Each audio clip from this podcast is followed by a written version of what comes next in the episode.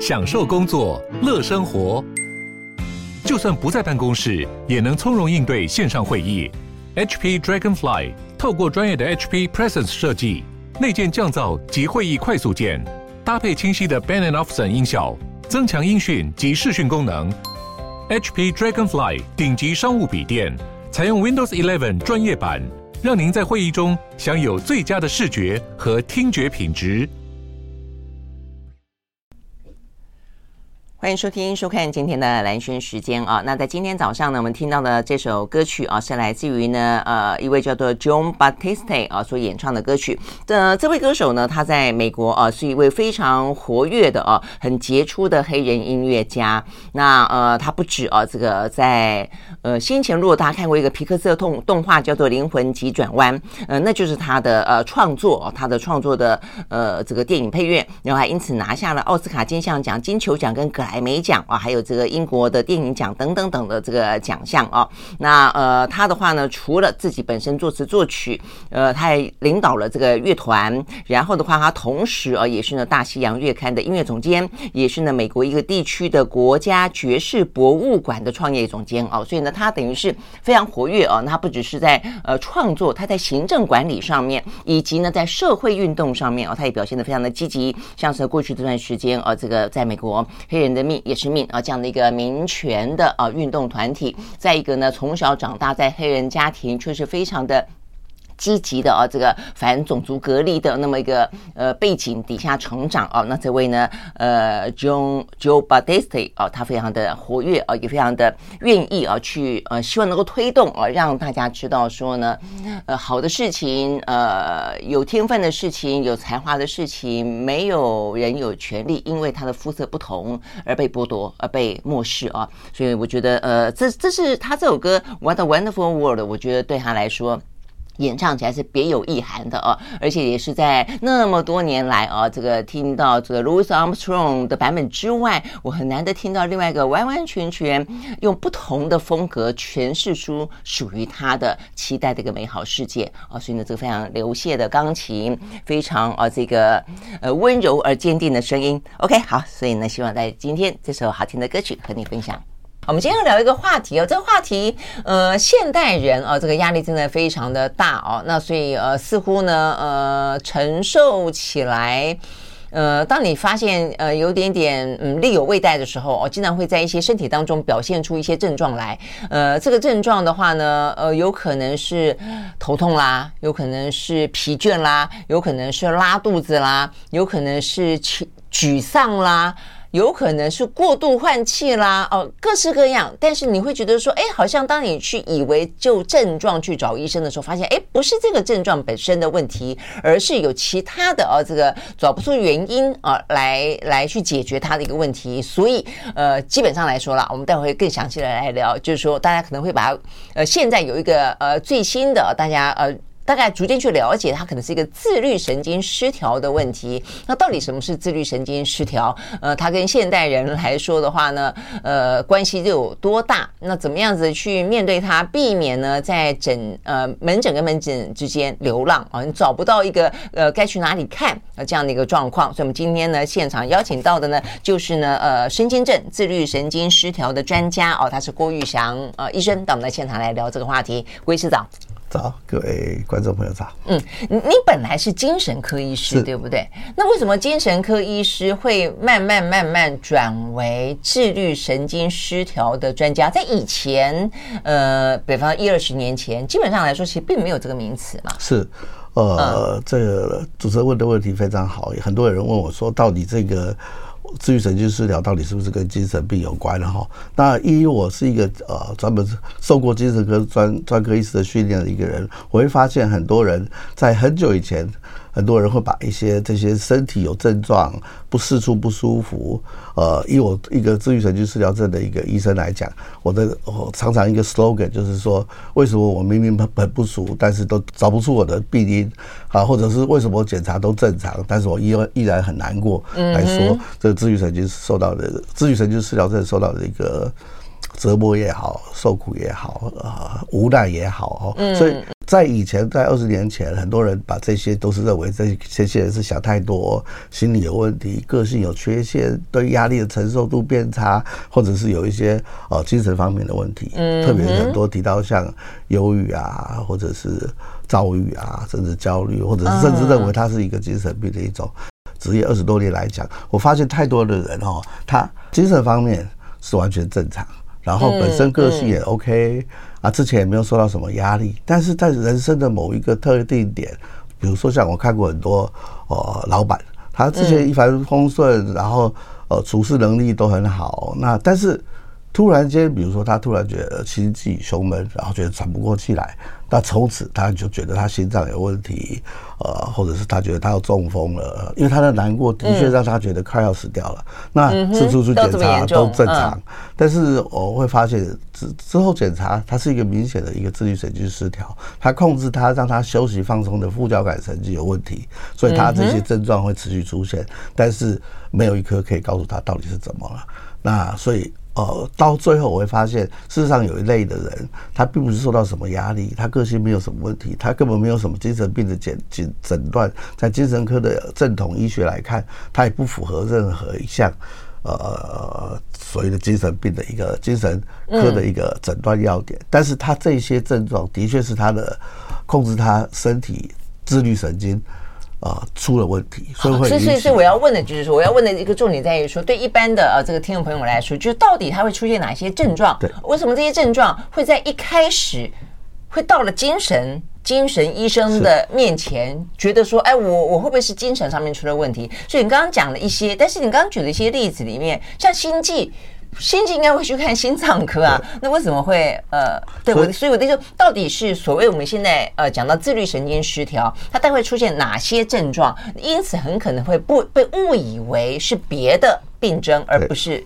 自律神经失调。自律神经失调症最容易被发现的就是当呃一个人他比如说为了一个症状反复去看医生。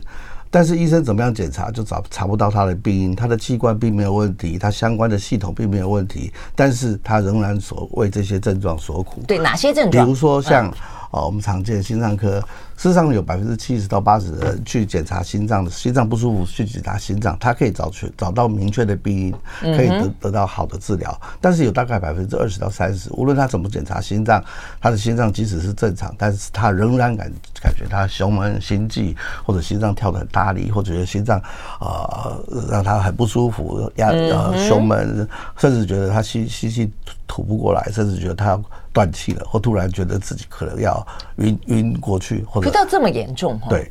就是因为这么严重，所以很多人就常常去挂急诊，常常四处去就医。我碰过太多这样的人，他呃看到我的时候，他跟我说我是第他第我是他第十八个医生，第十九个医生，他去去急诊去了六次七次，每次都没有什么原因，但他。非常害怕，所以当我们一个人一个症状反复让你出现很大的困扰，包括生活上、包括工作上，甚至家庭上等等，出现了很大的困扰。但是无论你去看这个呃医生，你做各式各器官检查，这些症状都没有办法用你的器官异常来解释，或者说这些气管异常的也并不是很严重，不不应该会出现这些症状的时候，我们要强烈怀疑，可能是一个自愈神经出问题，所以引起这些整个人是所有器官都可能出问题，还是有没有偏好在哪些器官出问题？我想，像我最近我有朋友，他就是耳鸣，对。嗯，他就是非常频繁的耳鸣，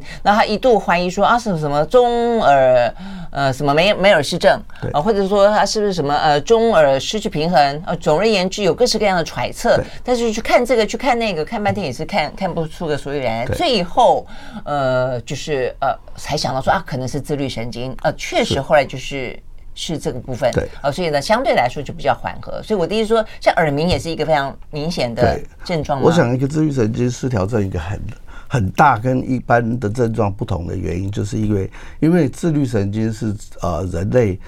保护自己的一个很重要的一道防线，但是一旦牵涉到自律神经失调的时候，它对这个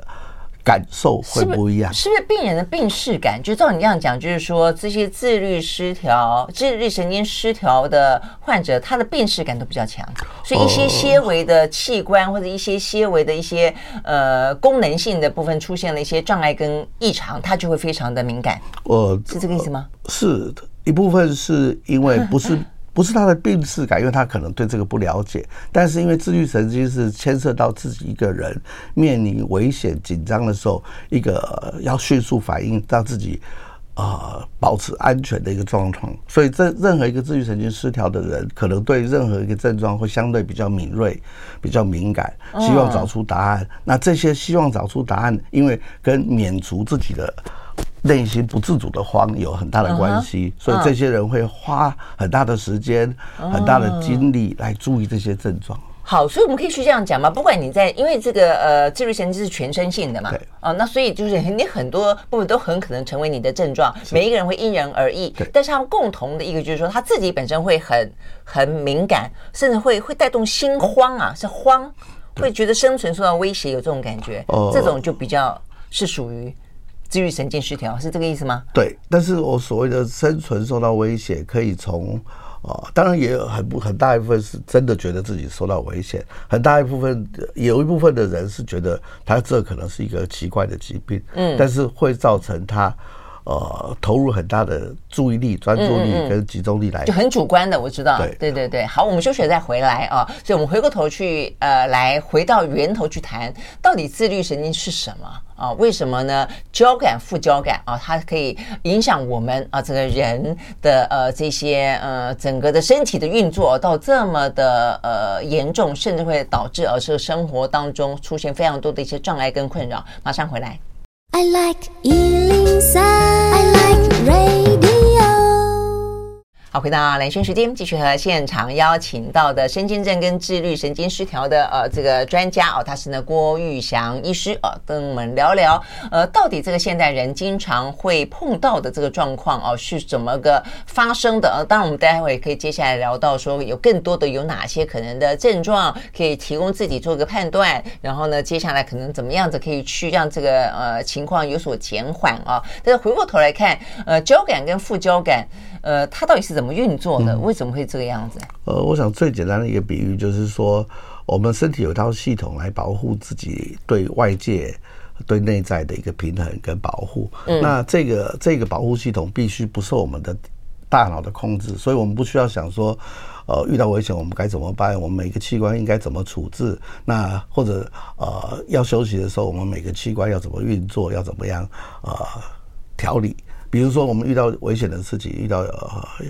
呃一个紧急的事事情，比如说你走在马路上，突然有车子要来要靠近你，很急呃很急的过来，那我们身体会有几个反应，呃，属于比较让自己紧张，让自己面临危险的时候要逃走，或者是要。对抗这个压力，比如说心跳变快、呼吸增、呼吸增加、血压增加、肌肉变紧张，然后会出汗。比如说我们瞳孔会变大，我们嘴巴会变干，等等这些症状，我们遇到的时候，身体有一个自律神经。那刚刚提到遇到紧张的状况，就是交感神经会帮我们作用，让我们身体值每一个器官都面临面临好面对这个危机，嗯嗯，应战，对不对？应战，所以我们并并不需要想说。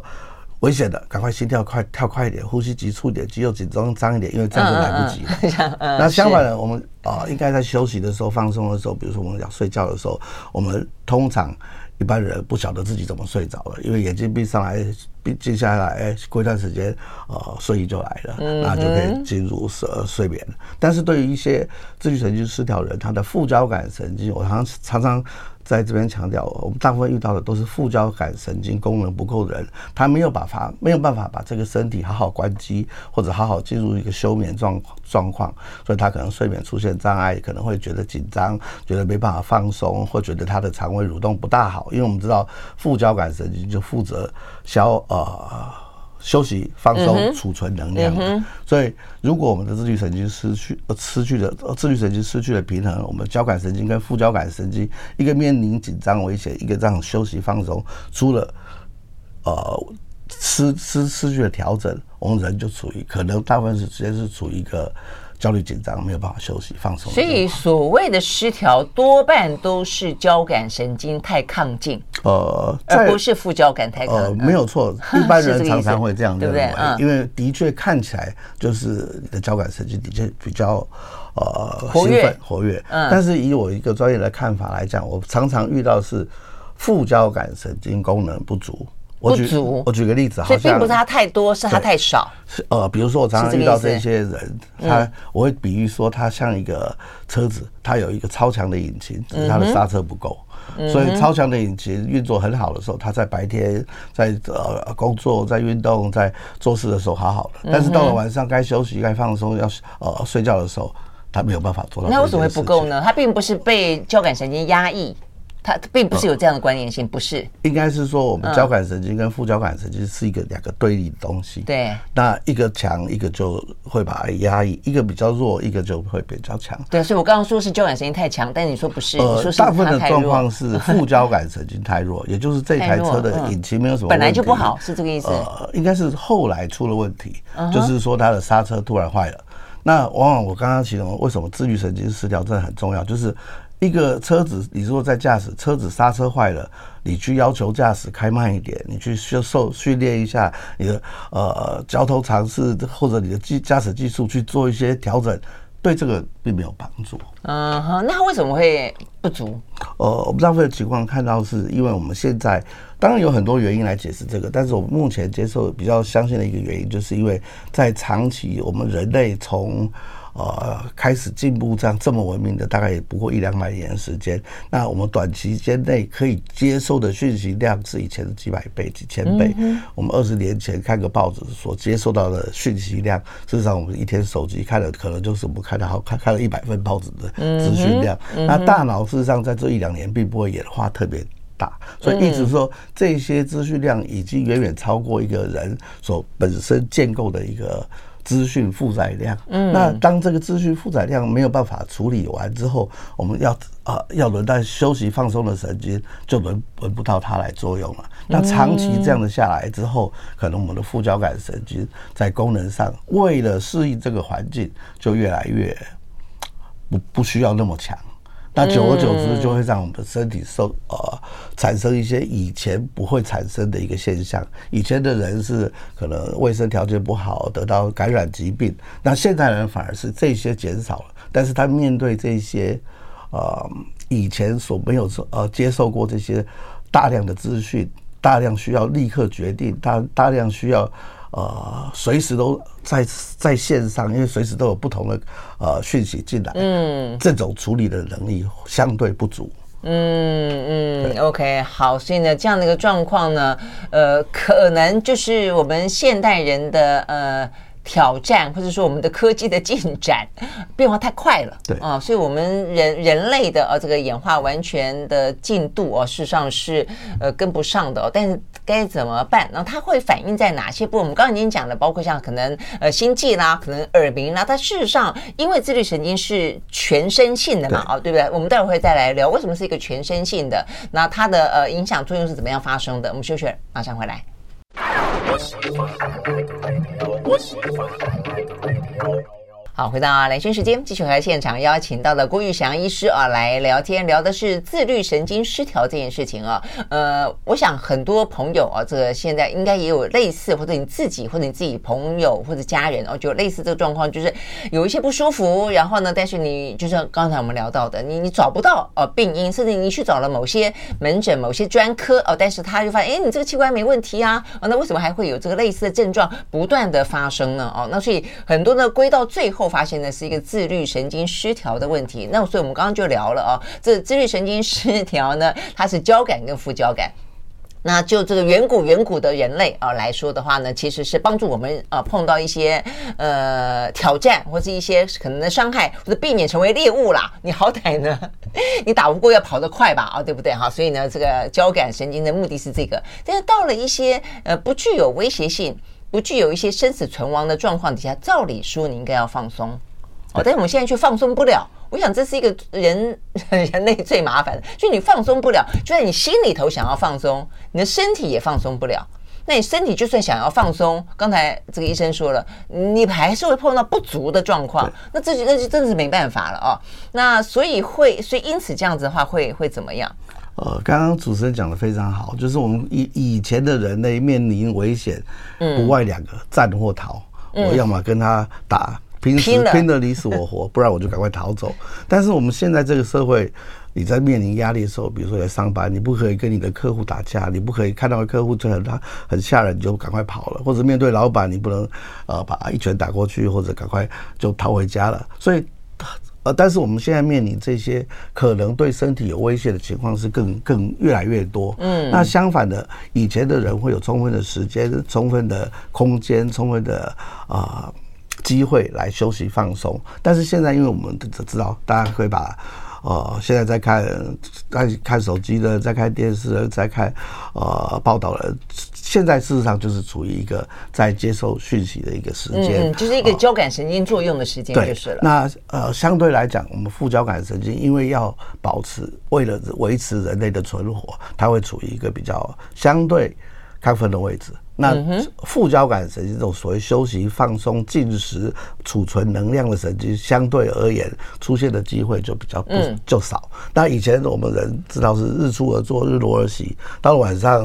天黑了，我们就没办法做什么活动，所以一般来讲是要用来休息。相对的时间比现在会多很多。那所以现在最主要问题就是我们的副交感神经往往没有办法呃发挥该有的作用，所以会造成我们很多对于。啊，人体应该能够自我放松、修复、睡眠啊、修补的。比如说，像一台车需要保养，但是在保养的时候或者加油的时候，不会边开边保养，边开边加油。同呃，同样一一同样的问题就是，呃，当我们需要休息放松的时候，我们一定有一些事情是不能做的。嗯。但是往往现在我碰过很多人边看手机边睡觉，然后或者睡到一半，呃，手机就响了，讯息就进来了。嗯。那往往没有办法让这个副交感神经发挥它真正。充分的作用，没有充分的时间让身体得到充分的休养。调整之后，往往这些副交感神经功能就越来越弱。嗯，那常常会出现的现象，包括在晚上，如果我们睡得很好的时候，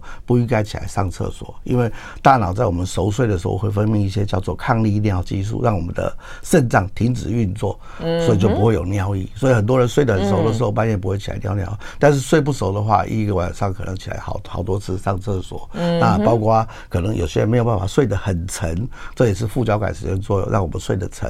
啊。啊，睡得沉的时候，虽然会有梦，但是我们梦境不会记得，也不大容易觉得浅梦浅眠。当然，包括很多人变变得很多梦，很浅眠，甚至隔天都还记得梦的内容。这些就是我们副交感神经没有好好作用的一个结果。包括很多像我们常见的肠胃科的问题，因为嗯，对，消化、储存能量、进食也是一个副交感神经功能的一个很重要的地方。所以现在很多人在工作的时候很忙的时候，随便吃一吃东西，他交感神经还有很旺盛的时候，副交感神经还没发生作用的时候，他就强迫自己进食，但事实上对这个消化蠕动是相当不利的。嗯，那所以长期在这些结果下，我们的副交感神经功能越来越差，也就是我们身体休息、放松、储存能量，啊、呃，让自己能够有多一点修复的能力。这修复能力包括我们的免疫的提升，包括我们身体自己啊、呃，把器官修复好的能力就变差。所以长期来讲，我们可以长期来。讲，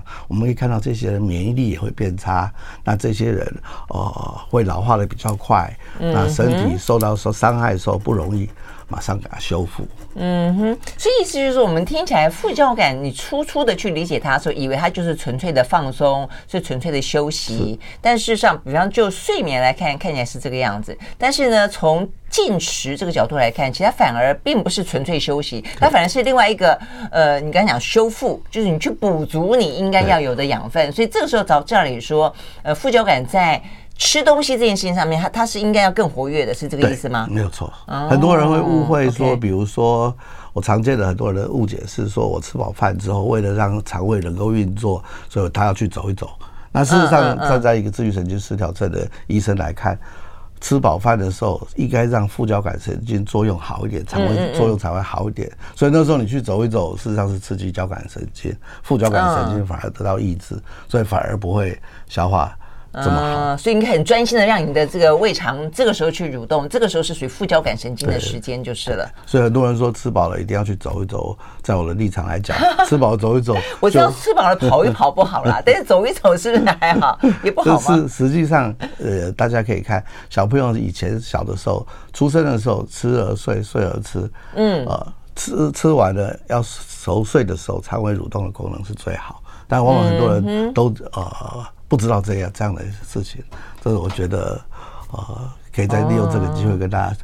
OK，所以说也也也因此，当你这个副交感神经运作的不够好的时候，才会有所谓的肠胃问题。对，所以我们刚刚讲到肠胃问题是一个经常发生的问题嘛，然后失眠问题是一个经常发生的问题，心脏是一个很常发生的问题。那还有呢？还有一些包括我们呃，目前因为前一段时间新冠肺炎流行，然后很多人会啊、呃、认为染上新冠可能对他心脏、对他肺脏有很大的影响，所以我常常看到以前我们也常常每常常以前还没有新冠肺炎，常常看到有一些人就是突然觉得。吸不到空气，突然觉得自己换气过度，换气过度，那突然觉得，通常一般来讲就是，呃，真正的原因是因为他呼吸的次数太快，所以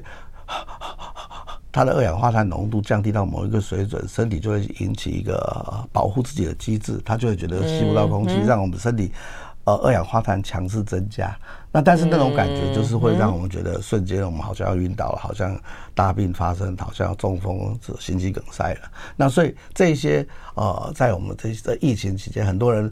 有这样的症状。嗯，那这个症状因为开始呃突然发生，没有原因的突然发生，那它会让他非常紧张。所以呃，以前很多人说这些是打了疫苗之后的副作用，特异的体质。那现在我碰到很多人。染了新冠，但是即使他的新冠肺炎并不严重，没有到什么肺部。对啊，因为后来讲说 Long COVID 的一个症状其实就是喘嘛。对，嗯、那实际上我看到了很多，事实上他肺部并没有怎样，那他也没有未曾经历过这种严重的肺炎。他只是可能发烧发了三天，然后就有就好了。但是他出现这些症状，他往往会说他是心呃长新冠了，呃或者这这些焦虑紧张，他没有办法用意志力来控制，他就不停的想到这些事情，不停的没有办法不想。那这也刚刚提到，这也是副交感神经的一个功能，让自己能够停下来，不要再想，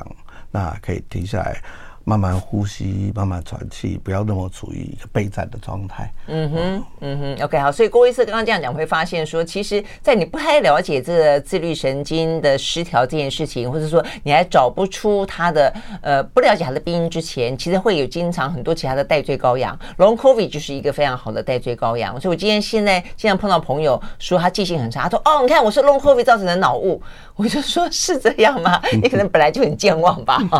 嗯，但是除了这个。之外，在 Long COVID 之前，其实呃，自律神经失调也经常被误诊为忧郁症。对，哦，所以为什么他在心理部分也会有那么多的一些问题存在？所以我们休息再回来继续聊。I like 103, I like radio 好，回到兰萱时间，继续和现场邀请到的郭玉祥医师啊，来聊有关于自律神经失调啊，这个现代人啊，这个压力非常大啊，呃，所导致的这一些有点像文明病了啊。那这个呃，其实我看郭医师的书里面有个列表嘛，一般来说，如果就器官来说了啊，呃，虽然我们刚讲它全身性，所以都很可能会因人而异，有各自不同的一个状况，但是比较呃，可以说是比较。后发吧，对不对啊？呃，头部的话呢，头痛啊，偏头痛啊；眼睛的话呢，疲劳张不开，视线模糊；呃，耳朵的话呢，耳鸣耳塞；口腔的话呢，口呃口干舌燥。味觉异常，哎，味觉异常跟 Long COVID Long COVID 很像。好，喉咙喉咙发痒哦，吞咽困难，有异物感等等。呼吸的话呢，就是有缺氧的感觉，会喘。那心脏的话呢，心悸啊，这个胸闷。消化的话呢，是痉挛、便秘啊，腹泻，呃，胃溃疡等等都有可能。频尿或是有残尿感，排尿困难也可能。然后的话呢，呃，生生理不顺啊，也有可能。阳痿，然后呢，这个什么肌肉哦，关节酸，关关节酸痛也是啊，关节酸痛，肩膀僵硬，呃，关节乏力，还还有一个四肢四肢麻痹、发抖、发冷，指尖有电流感，麻麻的意思吗？呃，刚刚那个、就是、OK，好，这几个就有点诡异，但还有一个呃冒汗，呃汗腺就是手心脚底多汗，食欲不振，或是呢过度爱吃、过度想吃。哎，那这个部分有几个哈？我觉得，嗯，比方说你刚刚我们刚刚讲到的，就是说酸痛，酸痛为什么自律神经会管到酸痛啊？呃，因为这个刚刚讲的就是我们自律神经是负责保护身体的安危。嗯嗯。那当出现危险的状况，或者身体认为有危险的状况下，肌肉往往会保持一个战备的状态。哦。我准备好要打仗了。对对对。所以肌肉会收缩。那长期的收缩可能会不觉得，因为在呃亢奋的时候不觉得累。但是难得有机会放松，他会觉得非常酸痛，就好像我们去爬山，爬山的当下可能不觉得怎样，但是当我们要休息的时候，肌肉就酸痛的不得了。所以我碰过很多人，他长期处于这种备战状态，没有放松。当他呃久了久之，他这些肌肉没有办法长期没有办法放松的结果，就会产生一些没有办法。找出原因的酸痛。哎，那你刚刚讲到说那种属于那种，因为你要作战了，比如爬山啊，你要运动啊什么的，这有点像是，比方说火灾了，有些人可以这个冲出来之后，连家电通通搬出来，对，就发现说，我怎么有力气搬这个东西？是，这也是类似交感神经的作用吗？呃，一般不是说是肾上腺素吗？就是我们面临危机的反应，我们第一个反应是自律神经，然后接接接着。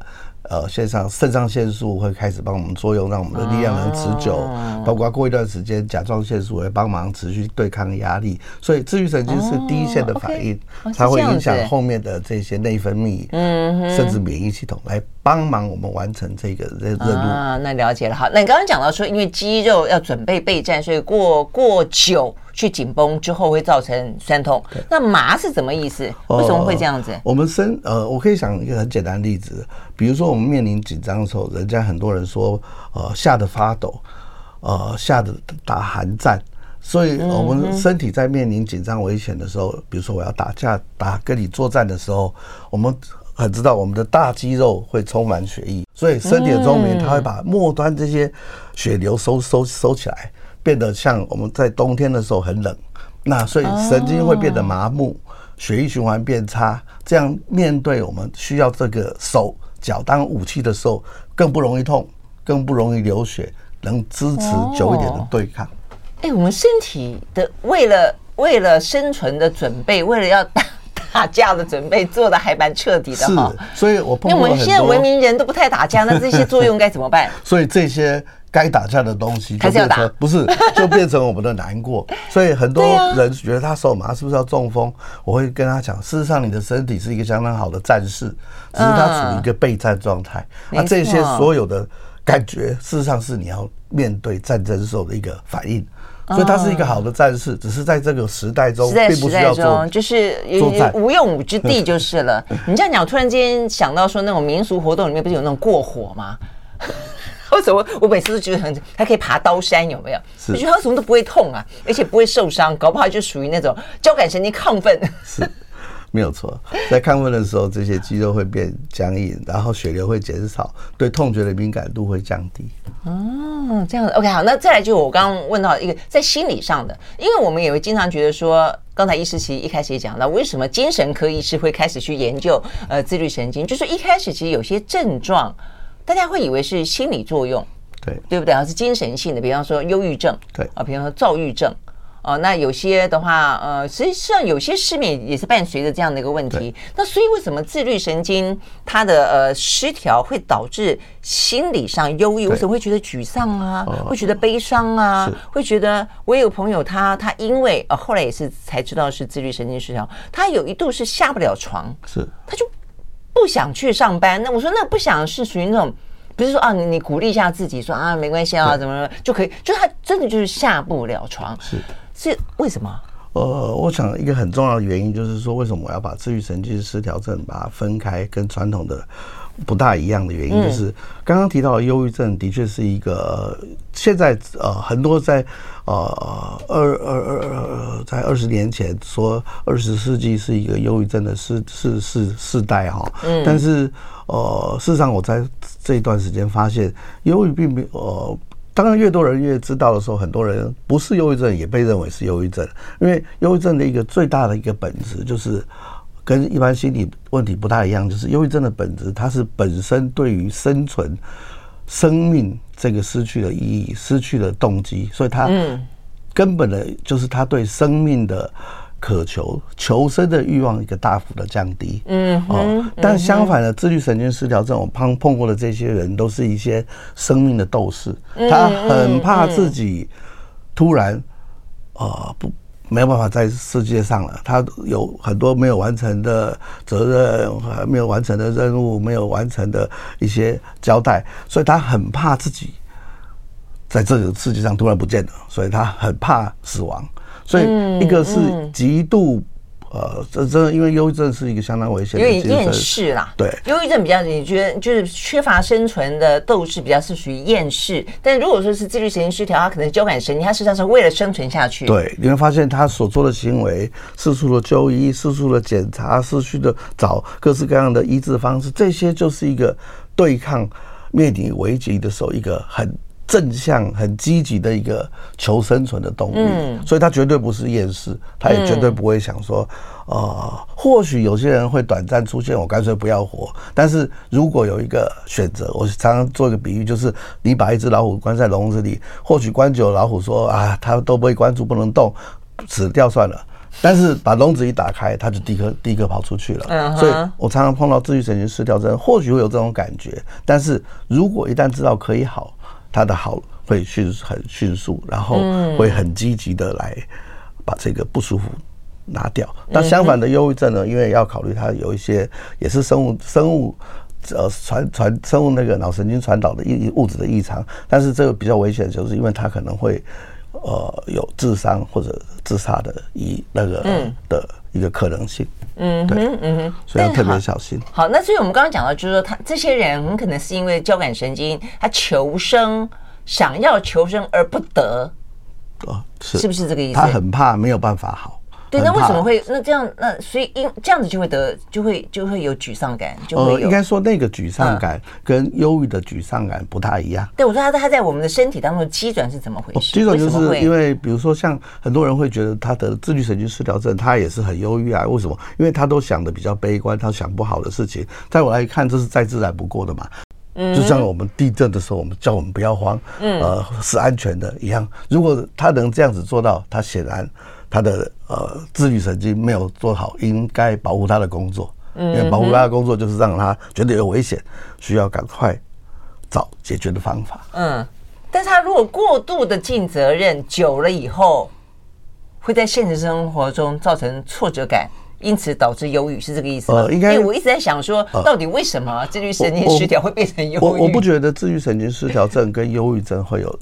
有等等号。嗯，我不不否认忧郁症有些人也会有严重的自律神经失调。嗯哼。但是真正自律神经失调的时候，我们要先排除他是不是忧郁症。如果他有本身有自杀的念头、自杀的举动，甚至他觉得呃他根本也不想就医，他觉得人生没有意意义的话，我们要先哎，这有可能是忧郁症哦。不一定是我们自律神经失调。那为什么刚刚提到的说，呃，久而久之，很多人反而会这样？我刚刚讲，如果我们每一天都认为我们有地震，那我住在十楼，我每天都觉得好像有有有摇一摇晃的感觉，长期的不安会让我们长期没办法休息放松，那自然而然，我们身体就变成长期处于备战状态。嗯，那备战状态情况之下，想想看，如果我们在战场，我们现在在乌克兰。面打了一年多的仗，我也不晓得什么时候可以回家。我家里的人在做什么不知道，我再来会不会明天死掉，后天死掉都不知道的时候，我们难道会很开心的过日子吗？我想这应该是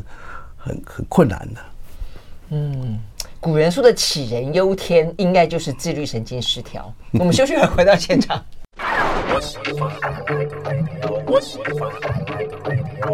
好，回到兰萱时间，记者的现场邀请到了郭玉祥医师啊，来聊现代人的自律神经失调啊这样的一个呃状况，似乎呢越来越频繁。所以我们刚刚描述了很多啦，我就是让大家了解一下，就是它是怎么样机转的，而且它可能会呃怎么样子呈现啊，那让大家比较能够在生活当中捕捉住这样的一些感觉，跟可能知道啊是不是应该去寻求呃相关的身心症啊、自律神经等等的啊这个专业医师的呃这个帮助。好，但是除了这个。说那呃，我们一般平常生活这样听起来，其实有没有自己可以去调节的部分？呃，我想对于自律神经失调症的人，我最想告诉这个听众的原因就是，呃，自律神经失调就像我们开车的时候，如果我们是一台很好的车，但是刹车坏的时候，呃，如果我们一一再子去要求自己，哎，我开慢一点，我注意一点，那呃或者。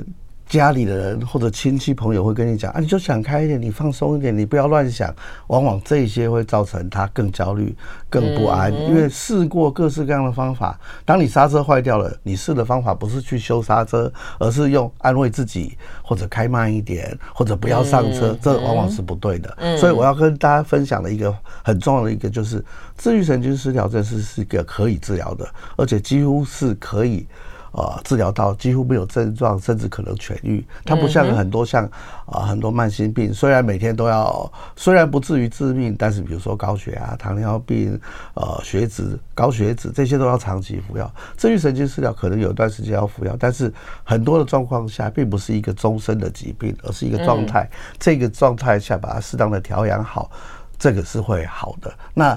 但是我们要。知道这个有这个自律神经失调症的时候，是往往有一个很困很大的困难，因为很多的人并不了解这个情况。我觉得最悲伤的就是说，或者最令我觉得难过的就是，很多人包括很多医生对这个病不了解的话，往往会对他病人说：“你根本没事啊，你放开一点，你去运动就好了。”还有很多说个性啊，你个性可能太太负责任了，你个性可能太太紧绷了。对，你要改改你的个性，你尝试一下呃去运动。我相信这些人都。做了很多这样的改变，但是当您发现这些改变、这些呃尝试的方法没有什么用途的时候，也不用太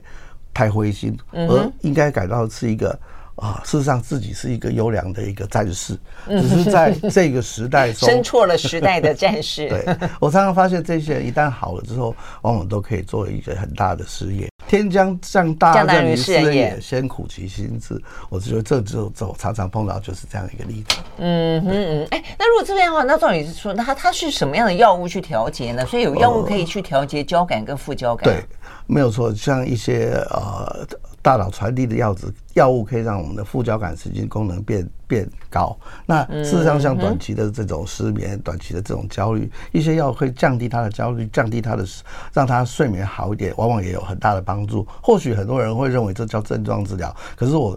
呃深深不以为然。因为为什么？因为我们人对一个常常发生的事情，人所不能控制的话，往往会很。无助会很无力。嗯，当你每天都不能睡觉的时候，你说没关系啊，至少你还活着，呃，至少你还呃，你还是睡了五分钟。这对他一点一点都没有帮助。事实上，每天好好的睡眠是一个人每天应该基本上的享受。但是很多人会认为啊，这个会成瘾，这个会怎样怎样，那而不敢去接触。我觉得这对他的生活品质是一个很很不公平的地方。啊，对，我刚刚也就想问，你说他那个药需要长期的服用吗？还是说他其实基本上会调节到一个相对来说平衡？只要平衡了就不用去。对，我碰过很多例子，就是说经过一段时间调理，通常一年一年多的时间。很多人事实上的药量可以维持非常轻，甚至很多人呃可以两天三天吃一次药，甚至有些人就根本不用用药。那